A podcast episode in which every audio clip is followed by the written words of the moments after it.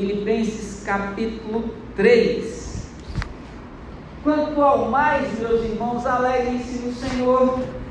Escrever de novo as mesmas coisas não é um problema para mim, é segurança para vocês.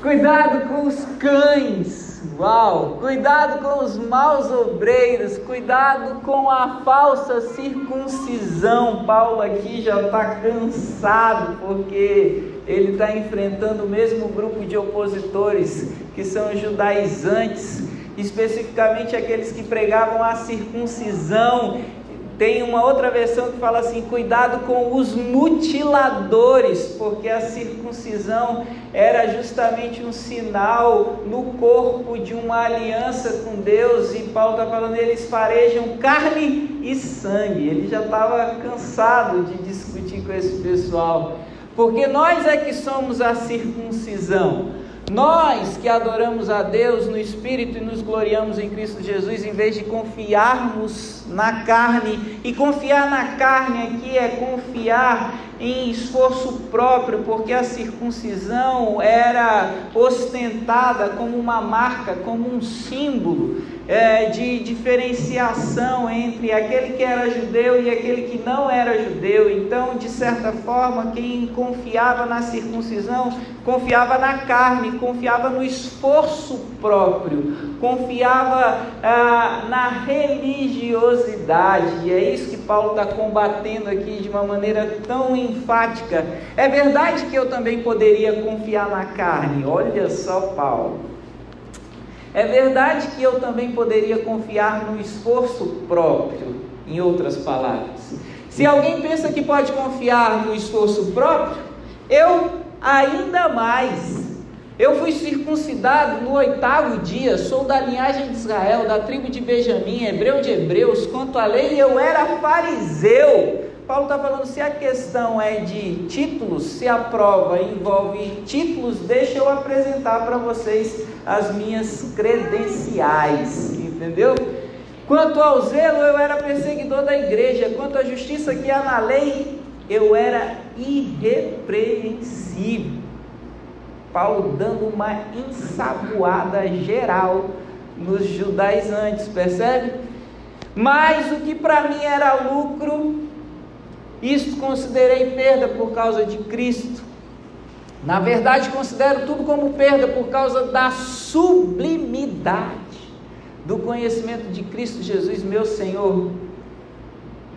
Paulo está dizendo: Eu encontrei algo maior, eu encontrei algo que vale mais a pena. Todo o resto comparado a isso é resto é esterco, é menos do que lixo. É isso, em outras traduções você vai ver isso no versículo 9.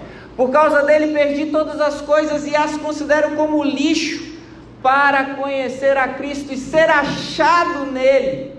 Aí eu só me lembro daquela música, de ser achado nele. Lindo demais, Paulo está falando, eu quero mergulhar em Cristo, eu quero ser achado em Cristo, eu quero me perder em Cristo, todas as outras coisas são menos, não são tão importantes, é isso que ele está dizendo. Tendo não a justiça própria que procede da lei, mas aquele que é mediante a fé em Cristo, a justiça que procede de Deus, baseada na fé. Paulo está falando: eu não creio numa justiça dos homens, eu não creio numa justiça retributiva, eu creio em uma justiça imputada, atribuída. É diferente. A justiça dos homens, ela me paga ou me recompensa de acordo com as minhas ações, e isso é legal, mas eu creio na justiça de Deus, de que ainda que eu não seja bom o suficiente, ó Gutinho, o que você falou ainda há pouco, ainda que eu não seja bom o suficiente, ainda que eu não tenha feito as coisas como eu deveria fazer, ainda assim Deus me ama e ele morreu na cruz por mim, mesmo antes de eu nascer. Ele me atribuiu justiça, ele me deu a salvação pelos méritos de Jesus. É isso que Paulo está falando nessas palavras. O que eu quero é conhecer a Cristo e o poder da Sua ressurreição. Esse é o texto que eu mais amo com relação ao batismo. Já já a gente vai estar se batizando ali Olha que coisa! E o poder da ressurreição, tomar parte nos seus sofrimentos e me tornar como ele na sua morte. Tem um Xananaias aqui nesse texto, mais para frente eu vou comentar com você sobre isso, de verdade, que é muito poderoso isso para de algum modo eu alcançar a ressurreição dentre os mortos. Paulo fala assim: se eu não me identificar com Cristo na sua morte, eu também não me identificarei com Ele na sua ressurreição. Não quero, não que eu já tenha recebido isso, ou já tenha obtido a perfeição, mas prossigo para conquistar aquilo o que também foi conquistado por Cristo Jesus. Todos, pois, que somos maduros, aí esse aqui é o problema, né? É que falta maturidade em nós, né? Todos, pois, que somos maduros, Paulo está botando a gente numa régua muito alta. Tenhamos este modo de pensar, e se algum de vocês pensam de modo diferente, também isso Deus revelará para vocês. E olha esse último versículo, como esses penúltimos versículos, como é, como é lindo. Seja como for, andemos de acordo com o que já alcançamos. Uau! Que texto maravilhoso! E eu quero compartilhar com vocês quatro lições a partir desse texto de Filipenses. A primeira é busque sabedoria divina para reconhecer-se a si mesmo e aqueles que o servem. E aqui eu vou me ater aos três primeiros versículos que do texto, quando Paulo fala: Quanto a mim, quanto ao mais, meu irmão, alegre-se no Senhor. Escrever essas coisas não é demais, mas é uma lembrança para vocês. Nós nos gloriamos em Cristo, não na carne. Fiz um resumo. Um dos principais grupos que eu estava dizendo para vocês que se opuseram a Paulo durante o seu ministério aqui foi o dos judeus. Os judeus conversos ao cristianismo, eles eram chamados judaizantes. Eles conheceram a Cristo, mas eles não conseguiam se libertar da lei de Moisés.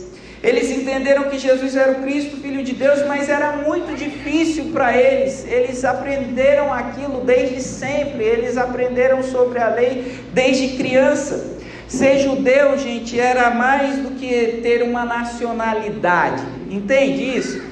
Ser judeu era mais do que ter uma nacionalidade, era mais do que, como o direito diz, o ius solis ou ius sanguinis, um direito de solo, um direito de sangue, alguma coisa que eu recebo porque eu nasci em determinado lugar ou porque eu tenho uma filiação XYZ. Não é isso para eles ser judeus Ser judeu era um jeito diferente de pensar, era um jeito diferente de enxergar a vida, era ter uma cosmologia diferente, entende? Isso é que é ser judeu.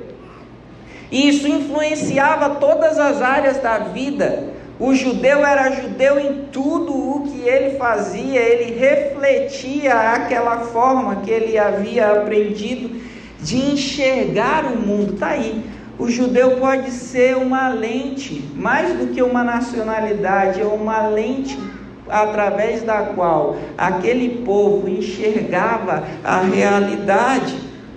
Era uma questão de identidade. Por isso, muitos deles, quando se convertiam ao cristianismo, não conseguiam se libertar da lei.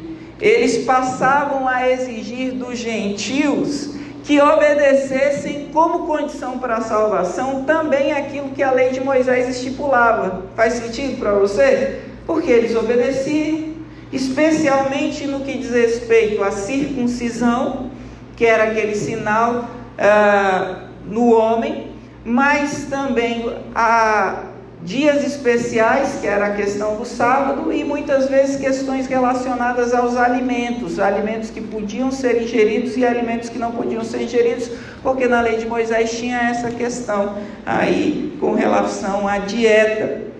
E aí Paulo se levanta contra eles, e Paulo é um judeu, e isso ganha cor na voz de Paulo, percebe? Se Lucas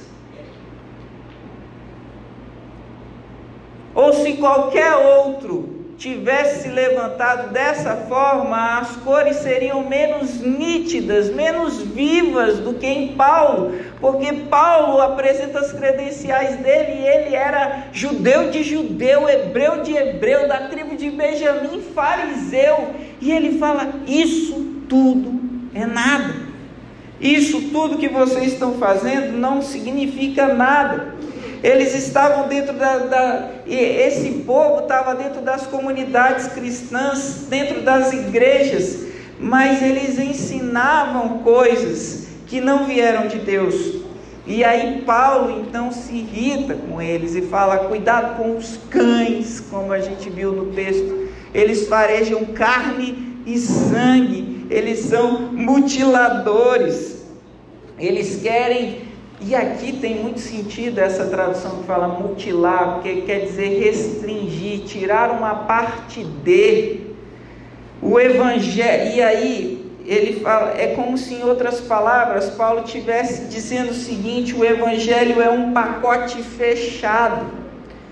Ou se compra ele todo, ou ele já não é mais nada. É como, tornar, é como tomar um remédio certo numa dosagem menor ou tomar o remédio certo é, menos dias do que aquele receitado, sabe? Do que aquele prescrito. Faz sentido? Paulo está falando, isso é o Evangelho. Se você usa o Evangelho, se você faz uso dessa medicação para a salvação, que é o Evangelho, mas aplica uma dosagem menor, não resolve. Ou se você usa o evangelho com uma prescrição em menos dias do que aquela que o, o doutor Jesus Cristo receitou, ela também não resolve. E eu achei isso tão sintomático para os nossos dias. Eu achei isso tão verdade para os nossos dias, porque a gente tem o Evangelho, mas a gente faz do Evangelho uma subespécie dele mesmo. A gente enche o Evangelho de coisas que não pertencem a ele, ou a gente mistura o Evangelho com coisas que não têm a ver com ele, e consequentemente o Evangelho esvaziado não resolve o nosso problema. É por isso que eu vejo tantos cristãos insatisfeitos, infelizes, tantos cristãos com uma vida aquém daquilo que Deus planejou para que nós tivéssemos. Viver a pureza do Evangelho gera alegria. Por isso, Paulo diz: alegrem-se no Senhor. Eu novamente digo isso para vocês, e isso deve ser para vocês confiança. Isso deve trazer para vocês confiança, alegrem-se no Senhor. Paulo está falando: olha, aceita que nós não somos bons o suficientes, aceita que nós não somos capazes o bastante, aceita que nós não somos dignos o necessário, mas ainda assim, Deus nos amou. Ainda assim, Deus nos amou. Paulo está falando: olha, não é questão de merecimento, não é carne, não é esforço próprio, é questão do amor de Deus, é questão de quem Deus é, é questão da graça, da justiça imputada, atribuída. Entende? Usar o evangelho 100% nesse caso é render-se 100% a essa verdade. Porque eles estavam querendo de alguma forma contribuir, participar da salvação, mas Deus não divide a sua glória com ninguém. Aquilo que Deus fez é dele e a glória é dele. Entende, meu irmão? Às vezes você está numa espiral louca de autojustificação. Às vezes a gente está vivendo numa espiral doida de querer merecer, ser, parecer alguma coisa que nós não somos. E Paulo está dizendo: o Evangelho não é carne, o Evangelho não é esforço próprio, o Evangelho é graça. O Evangelho é render-se é desistir de si mesmo, o Evangelho é entregar-se a essa salvação. Nós não somos salvos por esforço próprio, a gente é salvo por essa graça. E aí Paulo fala: por isso, ainda que não esteja tudo bem, ainda que a minha vida não, este, não tenha é, chegado no lugar onde eu gostaria que ela tivesse chegado, ainda assim eu posso me alegrar no Senhor. Ainda que eu não me sinta feliz, ainda assim eu posso me alegrar no Senhor. Ainda que eu não tenha vontade, eu posso me alegrar no Senhor, porque isso é entender que a minha vida não é a meu respeito, é a respeito do Senhor. Entende? Dói isso, não é? Estou vendo vocês caladinhos, que bom, porque significa que estamos refletindo. E eu fiquei refletindo sobre isso também. Tem umas amarras, tem umas cordas, umas correntes de amargura, porque eu consigo entender isso intelectualmente falando, mas é quase cuspido falar. Sabe como é? eu consigo entender, mas é, é preciso proclamar e viver isso. Sabe? Sabe aquele, aquele negócio que a gente estava comentando, acho que alguns domingos atrás, que eu falei assim: às vezes eu não quero dizer, às vezes eu não quero falar, às vezes eu não quero nem orar, meu irmão. Mas eu olho para a situação que me desespera, para a situação que rouba o meu autocontrole, a minha fé e a minha alegria, e eu começo a declarar. Como eu estou falando para vocês, às vezes quase que cuspindo o negócio. O Senhor é o meu pastor, e nada me faltará. Ele me faz andar em pastos verdejantes, ainda que eu só veja agora o deserto. Ele me leva a águas tranquilas ele sacia a minha alma. Ele vai preparar para mim uma mesa na presença dos meus inimigos e eu vou ceiar com Ele na frente deles. Entende? Eu não estou vendo, eu não estou sentindo, mas é a palavra de Deus que está me garantindo. E nós somos guiados por fé e não por vista. Nós somos o povo doido, meu irmão. Tá todo mundo vendo desgraça e miséria. Nós estamos vendo a graça e a salvação de Jesus Cristo. Nós somos um povo subversivo. Nós somos chamados para contrariar o status quo. O status quo nos limita, diz que a gente não pode, que a gente não é bom o suficiente que não vai dar certo. Mas nós não somos desse mundo. Nós nos lembramos de Hebreus, de homens que não eram, de, de, de homens que viveram aqui, mas cujo mundo não era digno deles, porque eles se guiavam com base naquilo que a palavra de Deus dizia e não com base nas circunstâncias. A nossa religiosidade, o nosso ego, os nossos desejos, muitas vezes podem estar roubando a nossa alegria, porque eles se tornaram mais importantes para nós, mais caros para nós do que o Senhor. Eu vou repetir isso aqui. A nossa religiosidade, esse nosso desejo de parecer alguma coisa que a gente não é, no que diz respeito ao relacionamento com Deus, o nosso ego, gente, o ego, meu Deus, como é difícil lidar com ele. Os nossos desejos podem estar roubando a nossa alegria. A gente precisa colocar essas coisas diante de Deus, render-se diante de Deus. Segundo lugar,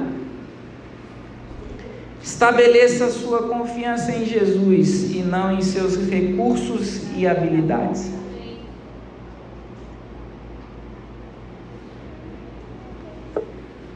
Estabeleça a sua confiança em Jesus e não em seus recursos e habilidades. E agora eu vou pensar nos versículos de 4 a 9 e um resumo deles que a gente já leu tem um tempo, fala que é verdade que eu também poderia confiar na carne, lembra?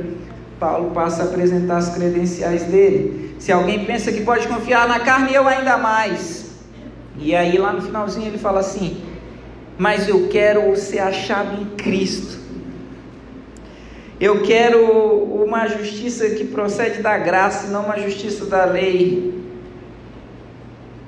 E aí eu fiquei pensando que nesse caso, muitas vezes, os nossos títulos, o nosso senso de justiça própria pode estar nos destruindo. Sabe aqueles que se acham bons demais, justo demais, que está sempre certo, que nunca está errado? Não, eu sei, eu vi, eu fiz, eu estou correto, eu, eu misericórdia. Às vezes a gente acha injusto estar nos lugares em que estamos, enquanto, as, enquanto pessoas menos qualificadas do que nós estão em posições melhores do que a gente, em posições de mais destaque, não é verdade? Às vezes a gente olha para o nosso chefe, a gente olha para uma outra pessoa e fala, cara, no lugar dele eu dava um show, né? No lugar dele eu dava um banho, eu faria muito melhor.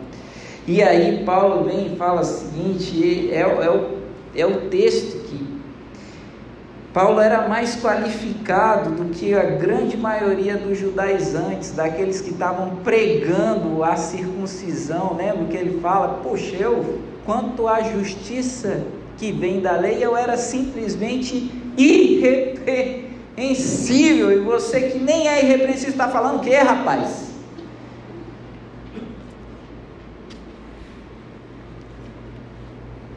Ainda assim, da mesma forma que todos os judeus e todos os gentios, ou seja, todos aqueles que não eram judeus, porque era assim que os judeus chamavam todo o resto do mundo. Isso aqui é uma xenofobia, não é verdade? É judeu e o resto do mundo. Então, judeu e gentil. Assim que eles chamavam todo o resto do mundo. Ele fala assim: ainda assim, Deus me salvou do mesmo jeito que salvou aquele gentil incircunciso, foi pela graça. O tombo do cavalo de Paulo é significativo, ele se entende tão carecedor, tão dependente da graça como qualquer outro ser humano, nada do que ele havia feito era o bastante. O que ele havia encontrado era maravilhoso, era magnífico demais em Jesus. Perto disso, todas as outras coisas perderam o seu valor, se tornaram menos, se tornaram é, quase nada, ou como uma das traduções que a gente tem fala, se tornaram esterco porque ele havia encontrado Deus e Deus não estava no ego dele, nem na religiosidade dele, nem no seu alto esforço. Antes que ele conhecesse a Deus, Deus já o tinha conhecido. Percebe a, a loucura do Evangelho? É que nós somos amados quando nós éramos inimigos de Deus. Então, nada do que eu fiz foi para Deus, foi para mim. Nada do que eu vinha fazendo era para agradar a Deus, no final das contas era para agradar a mim mesmo. É isso que Paulo está falando. Eu não sou salvo por essas coisas. E aí ele se liberta disso. E eu pensei que só quem foi completamente liberto de si mesmo pode servir o outro servir o outro da forma como Paulo está servindo aqui, considerando nada aquilo que ele era, ou doando a sua vida, entregando a sua vida dessa forma, com alto sacrifício, é porque ele foi liberto de si mesmo.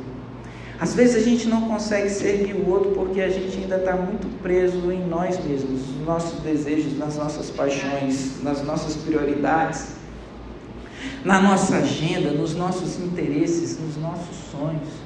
Isso é egoísmo, meu irmão. Não é falta de tempo, é excesso de amor próprio. Entendeu? Não é não é porque você não dá conta, é porque você não quer. Porque você quer as suas prioridades. E aí Paulo fala: "Eu considero todas essas coisas perda. Eu penso que investir o meu tempo em qualquer outra coisa rouba, é gastar meu tempo. Entende? Se eu não estiver servindo, estamos diante de alguém disposto a ir as últimas consequências, e a gente fala isso, mas aqui é verdade aplicada à vida de Paulo. Paulo está disposto a ir às últimas consequências. É, sabe alguém para quem nada mais importa a não ser Cristo e o conhecimento da sua graça? Esse é Paulo. Entende? E aquilo que o mundo considerava importante, aquilo que o mundo considerava de valor, ele perdeu, ele jogou fora, ele entregou, ele doou. Sabe que quando Jesus está falando sobre aqui compararei o reino dos céus, aí Jesus vem dando alguns exemplos, ele fala assim: é como uma pérola de grande valor. É isso, Paulo achou a pérola. E ele fala: então eu não quero mais nada, todas as outras coisas não valem, eu quero isso, é Jesus. Eu não quero parecer alguma coisa, ser alguma coisa, ter alguma coisa, eu quero Cristo, eu quero ser achado nele, eu quero me perder nele.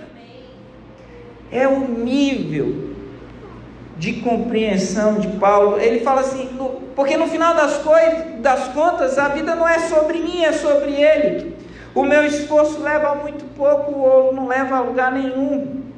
E aí, Paulo, em outro texto que eu acho lindo, Romanos capítulo 8, versículo 29, ele fala assim: Foi Jesus quem me conheceu antes da fundação do mundo, e nesse conhecer de Deus, ele me predestinou, e quando ele me predestinou, ele me chamou e ele me chamou, mas ele também me justificou. E quando me justificou, ele também um dia me glorificará. Entende? Paulo começa a entrar em umas viagens que são as viagens reveladas pelo Espírito Santo de Deus. Sabe quando a gente é capaz de extravasar, de transcender o imanente e ir para uma realidade onde a glória e a presença de Deus reina soberana. Paulo então percebe, ele sai dessa perspectiva tão pequena, mas que tantas vezes nos aprisiona e ele fala: Não, Deus me conheceu antes da fundação do mundo. Olha Filipa, que a gente falou ainda há pouco. Ele me conheceu e ele achou tão bom que ele quis a minha existência. Ele quis a minha existência, ele quis a sua existência. E nessa, ele te predestina, quer dizer, ele traça para você e para mim um destino. Deus tem um plano, não é aleatório não é o acaso, não é um caso fortuito, não foi força maior. Ele tem um plano, ele me predestinou na eternidade. Amém. E aí ele me fez nascer. Ele me permitiu existir. Você respira porque Deus tem interesse na sua vida. Quando Deus não tiver mais interesse na sua vida, meu irmão, você vai morrer. Não é bala perdida que mata alguém, não é doença que mata alguém, é falta de plano de Deus. Se você não morreu ainda, Deus tem planos para você que ainda não foram alcançados.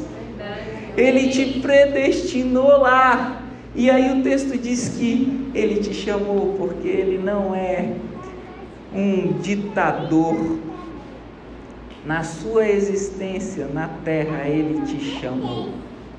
Por isso nós não cremos na doutrina da predestinação. Não é uma soberania esmagadora de Deus, é uma soberania baseada na presciência, que é atributo da sua onisciência. Ele sabe todas as coisas e por isso ele sabe quem vai responder positivamente ao seu chamado. Ele chama, ele atrai. O amor de Cristo nos constrange, segundo aos Coríntios. Ele nos chama, e aquele que ele chama, ele justifica, porque quem justifica é ele. Você é bom o suficiente, você vale o bastante. Porque quando Deus olha para você, quando Deus olha para mim, Ele não vê o Evandro, Ele não vê a Juliana, Ele não vê os meus erros e os meus acertos, apesar deles importarem, Ele vê o sangue de Cristo derramado na cruz, a justiça imputada. Eu não me sinto digno, mas não interessa, porque a dignidade é de Cristo. Eu não sou capaz, mas não interessa porque a capacidade é de Cristo. Eu não sou bom o suficiente, mas não interessa.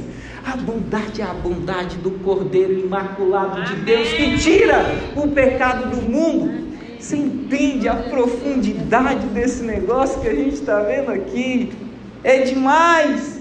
E a Bíblia garante que tudo isso vai se concluir, se é, ter o seu desfecho na nossa glorificação, porque a obra de Deus é completa. Meu irmão, às vezes a gente fica pensando assim: ah, mas não vai dar, do jeito que tá, não vai dar. Ah, pastor, realmente, puxa, tá ruim demais. Realmente, meu irmão, a gente não é bom o suficiente, mas aquele que começou a boa obra em nós é fiel para completar até o dia final. Ele vai nos glorificar. Ele vai nos dar um corpo novo, nós vamos morar com Ele no céu. O céu não é aqui, tem um lugar onde Deus habita hoje, e é nesse lugar que nós vamos morar com Ele. Você está entendendo? Ele vai nos glorificar, Ele vai nos levar para o céu, lá onde nós vamos morar com Ele. É mérito dele, é coisa dele, não é nossa. Se você chegou aqui tristinho, meu irmão, o céu te aguarda e a eternidade com Deus. Terceiro lugar, prossiga determinadamente em direção às promessas divinas para a sua vida. E aqui a gente vai pensar do versículo 10 até o versículo 14. Quando Paulo fala, eu quero conhecer Cristo e o poder da ressurreição, tomar parte nos seus sofrimentos, tomar parte na sua morte. Lá no final ele fala: prossigo para o alvo, para o prêmio da soberana vocação de Deus em Cristo Jesus. Que é quando Paulo está falando assim: olha, nada mais me importa. Aquilo que eu, o mundo considerava importante agora para mim não significa mais nada, porque eu quero mergulhar nesse Cristo. Paulo entendeu que o seu passado não o definia, Paulo entendeu que os seus erros, que os seus pecados, que as suas dores não eram nada diante daquilo que ele tinha encontrado em Jesus. Ele havia se transformado naquilo que ele antes combatia. Presta atenção como para Paulo foi difícil, cara. Paulo de perseguidor de cristãos, ele se torna um cristão. E aí eu acredito que é preciso está disposto a mudar e, se necessário, radical e completamente. Fazer ajustes dolorosos, rever, revisitar lugares que a gente queria esquecer, para que a gente possa crescer. Sabe, não é olhar para trás e ficar perdido no passado. Não se trata de uma autocomiseração, que é aquilo que a gente faz muitas vezes as nossas crises, elas frequentemente se aprofundam quando a gente se prende às frustrações, às frustrações do passado e do presente, a gente não consegue ter esperança com relação ao futuro, mas o que Paulo fez é olhar para o todo, para esses lugares, para essas escolhas. E ele disse assim: Eu quero conhecer a Cristo, o poder da sua, ressurreição, tomar parte na sua morte, para de algum modo eu alcançar a ressurreição dos mortos. Eu quero conhecer a Cristo e o poder da sua ressurreição. Gente, deixa eu tentar parafrasear Paulo aqui, ele, porque ele fala, é como se ele dissesse assim: porque se de alguma forma eu tomar parte na sua morte, a sua vida lançará vida sobre aquilo que está morto na minha vida. Entende? Paulo está falando isso, eu quero conhecer a Cristo, quero conhecer, tomar parte na morte dele, porque se de alguma forma eu sofrer, ou tomar parte no sofrimento de Cristo, e aí tem correlação com ser um sacrifício vivo, ele está falando quando Jesus ressuscitar, e ele já ressuscitou. A ressurreição de Jesus, quer dizer, a vida de Jesus lançará vida sobre a parte da minha vida que está morta. É isso que Paulo está falando, porque Ele é a ressurreição e a vida. E como eu disse para vocês, tem um Xananaias aqui nesse negócio, é um mistério de morte e vida. Tem um mistério aqui, eu, eu entendo da seguinte forma, vê se você concorda comigo. Deus usa a natureza para nos ensinar sobre a ressurreição. Jesus diz assim: em verdade, em verdade eu vos asseguro que se o grão de trigo, ao cair na terra, não morrer, permanecerá ele só. Mas se morrer, produzirá muito fruto.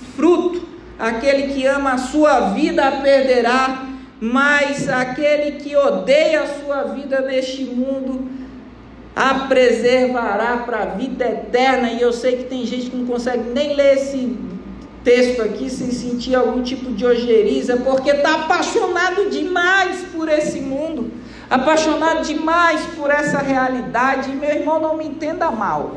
Você já viu quão gata é a minha esposa?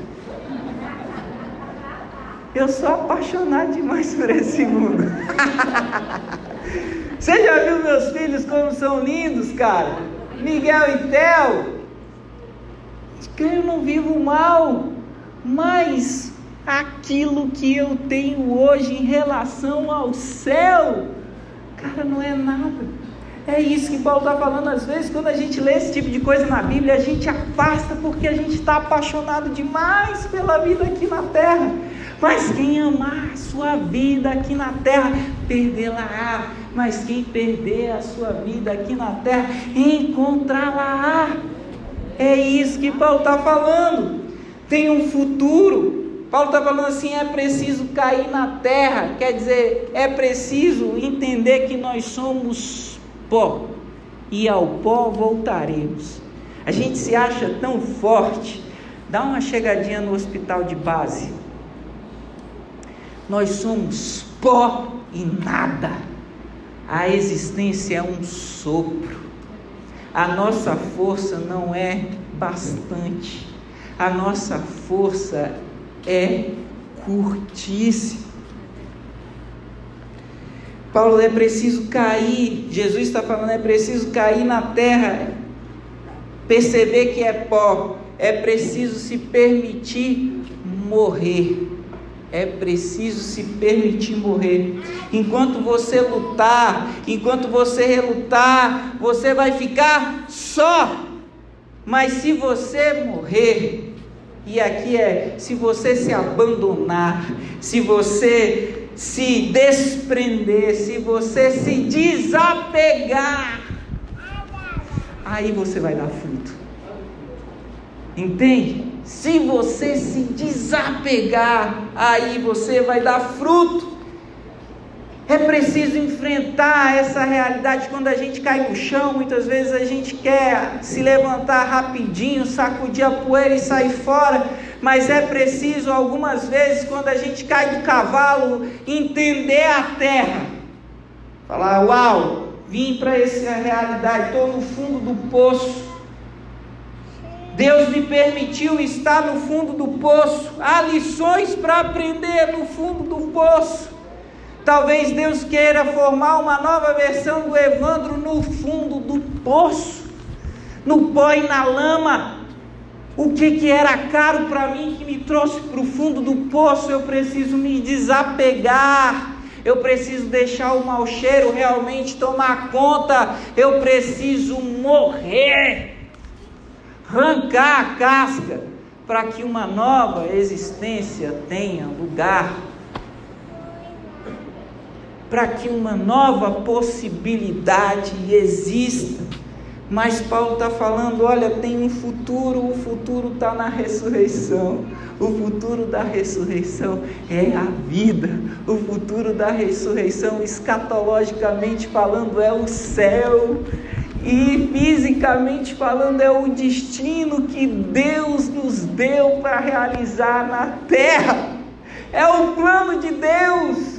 Meu irmão, se você está na lama, alegre-se no Senhor, porque a lama também foi feita pelo Senhor para te lembrar que você é pó. A lama é condição de possibilidade para o fruto e para a vida. A lama é condição de possibilidade para o fruto e para a vida. Desintegre-se logo, meu irmão. Junte-se à terra, porque você vai se miscuir com o transcendente. Uh! Glória a Deus, meu irmão. Você vai se perder nessa realidade sobrenatural que é o Senhor Jesus, você vai falar como Paulo, eu aprendi a viver contente em qualquer circunstância, tendo muito ou tendo pouco, não me importa, porque o que me importa é conhecer a Cristo e ser achado nele. Glória a Deus. Em último lugar, meu irmão, oriente-se com base em suas convicções e não nas suas sensações transitórias. Esses últimos versículos são ouro ouro. Melhor do dessa perícope está aqui no final. Fala, todos, pois, que somos maduros, tenhamos esse modo de pensar. E sim, alguma coisa, vocês pensam de modo diferente também, isso Deus revelará para vocês, seja como for, andemos de acordo com aquilo que vocês já alcançaram. Meu irmão, a maior parte dos nossos problemas não tem a ver com casos furtivos, aleatórios, que independem da nossa vontade. Vou repetir: a maior parte dos nossos problemas não tem a ver com casos furtivos, aleatórios, que independem da nossa vontade. Não se engane. Pelo contrário, a maior parte dos nossos problemas tem a ver com o fato de sabermos o que é certo e ainda assim escolhermos o que é errado. Olha para a sua vida, que eu olho para a minha, tá bom? Vamos combinar isso. meu, os meus maiores problemas não tem a ver com, ah, eu fui enganado, oh, eu agi sem saber, mentira, você sabia, e ainda assim escolheu o errado em detrimento daquilo que é certo. Tem a, tem a ver com deixar se envolver, encantar, seduzir pelo pecado. A lei veio, mas eu desejei o pecado e não a lei. É o argumento de Paulo. Sabe como é? Vou, vou, vou ser mais claro, caso você esteja se enganando nos seus próprios sofismas. É saber que não vale a pena continuar vendo um determinado filme, porque tem alguma cena que vai te levar à fornicação e ainda assim você vê o tal do filme. Cara, se o Amazon Prime, ou redezinha não tem um filme que não termine em sexo. Se ele coloca lá censura 18 anos, eu já não vejo, porque eu sei o que eu vou encontrar no negócio. 16 eu já estou até com medo. Hoje em dia. Porque está escrachado o negócio demais. Então, se eu sei o que o, o filme está levando e eu continuo vendo, eu estou querendo pecar, porque vai terminar em fornicação. Saber que não pode continuar conversando desse jeito com aquele homem, com aquela mulher, porque você é casado, meu irmão. Você sabe que esse papo não te convém. E você continua, é porque você está querendo pecar. Cara de pau. Saber que você e ela, enquanto namorados, não podem ficar juntos num lugar sozinho, você sabe, porque você sabe que o seu corpo vai funcionar e o corpo dela vai funcionar também, e vai dar ruim, ou vai dar bom para o pecado.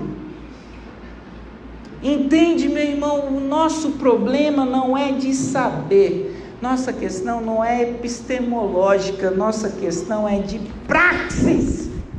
Nosso problema não é de saber, é de fazer. A gente sabe, mas a gente não faz. Saber demais e não viver o Evangelho. Agora anota essa aí, por favor, porque isso é verdade demais. Saber demais e não viver o Evangelho gera tristeza, sofrimento e, em alguns casos, gera loucura. Ah, pastor, com que base você está falando isso? Ah, Paulo. Paulo, quando fala sobre a ceia do Senhor, ele fala: Por isso há entre vocês tantos mortos, doentes e alguns já dormiram, já morreram, porque tomaram da ceia sem discernir o corpo e o sangue de Cristo. Depois a gente pode conversar mais sobre isso. Saber o certo e viver o errado gera tristeza, sofrimento e loucura uma paranoia coletiva, uma esquizofrenia global toma conta da humanidade no século 21. O nosso problema não é epistemológico, o nosso problema não é não saber, o nosso problema é não viver. A gente sabe, mas a gente escolheu errado. Por isso, Paulo fala: viva de acordo com aquilo que você já sabe. O Espírito Santo já te revelou, meu irmão. Paulo fala: vocês já são reis, vocês reiam sem mim. Deus já revelou todas as coisas para vocês. O preço do Evangelho para vocês é diferente. Eu estou pagando aqui, mas vocês estão escolhendo viver o errado, o erro. Quando Deus tem um plano para vocês que começou na eternidade quando Ele te conheceu, quando Ele te viu, quando Ele te amou, quando Ele te chamou, quando Ele te justificou e um dia Ele te glorificará. Glória a Deus, aleluia. O convite de Deus nessa manhã para nós é para que a gente viva esse plano de Deus, para que a gente viva esse chamado de Deus, para que a gente permita que esses lugares de descontentamento onde nos, nós nos encontramos nos matem para o mundo, porque a morte para o mundo significa vida para com Deus.